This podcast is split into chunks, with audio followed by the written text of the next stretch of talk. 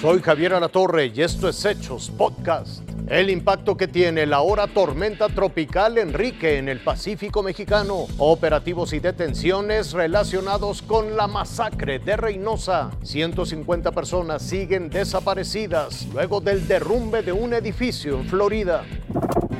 La cifra de muertos superó la decena, la de desaparecidos los 150. Cinco días después los esfuerzos continúan en Miami. Han sido intensos, pero insuficientes.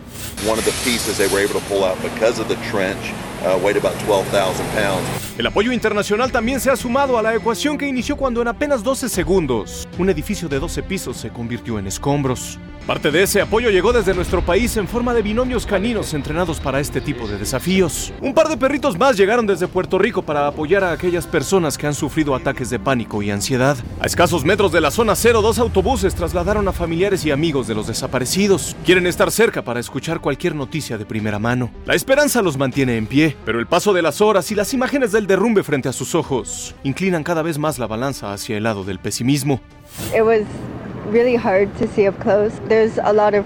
Las autoridades informaron que los trabajos se mantendrán en el lugar todo el tiempo que sea posible. También que a partir de hoy cualquier edificio superior a los cinco pisos y de más de 40 años de antigüedad será sometido a una revisión de seguridad. Justo como la que este condominio donde más de 150 personas se encuentran desaparecidas reprobó el año pasado. Raciel Cruz Alzar, Fuerza Informativa Azteca.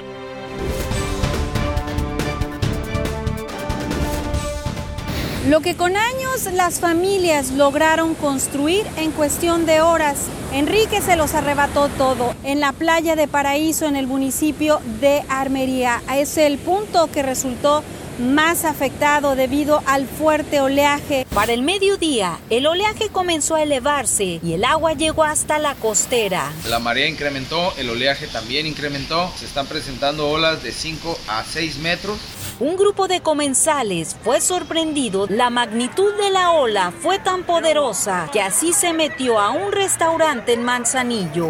Enrique también se dejó sentir como categoría 1 en playas de Tecomán y Armería, donde dejó cerca de 30 ramadas dañadas por el golpeteo de las olas y decenas de árboles caídos. Se han atendido múltiples árboles caídos en coordinación con grupos voluntarios como los cuerpos de emergencia de aquí de la ciudad, Sedena, Semar. La Guardia Nacional reporta incomunicada la carretera estatal Minatitlán-Manzanillo debido a que el río se llevó un puente. 18 personas fueron resguardadas por algunas horas en un refugio temporal. En la costa de Jalisco solo reportan incremento de oleaje sin daños significativos. Turistas tomaron como parte de sus vacaciones el fuerte oleaje. Para mí maravilloso, espectacular, para andar acá de lejecitos. En Sinaloa comenzaron las tareas preventivas ante el incremento de oleaje y pronóstico de fuertes lluvias. Las tormentas en gran parte del estado provocaron que el ejército mexicano aplicara el plan DN3. Con información de corresponsales, Marcia Castellanos, Fuerza Informativa Azteca.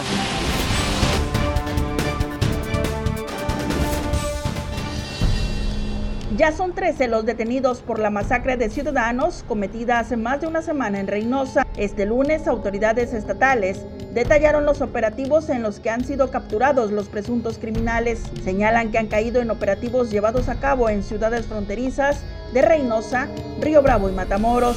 Hay 21 eh, armas largas decomisadas, 4 eh, aseguradas, 4 cortas, 136 cargadores, 5.011 cartuchos, 29 vehículos, 136 ponchallantas, 20 teléfonos celulares, 20 chalecos y hay droga también que, que, ha sido asegurada.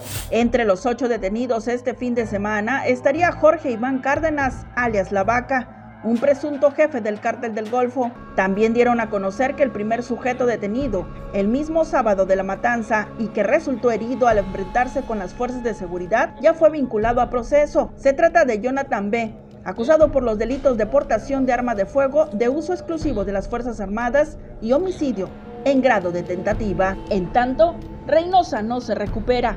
El activista Gustavo Azuara, quien encabezó el fin de semana la marcha en memoria de las víctimas y a favor de la paz y seguridad para la frontera, fue levantado horas después de la protesta pacífica.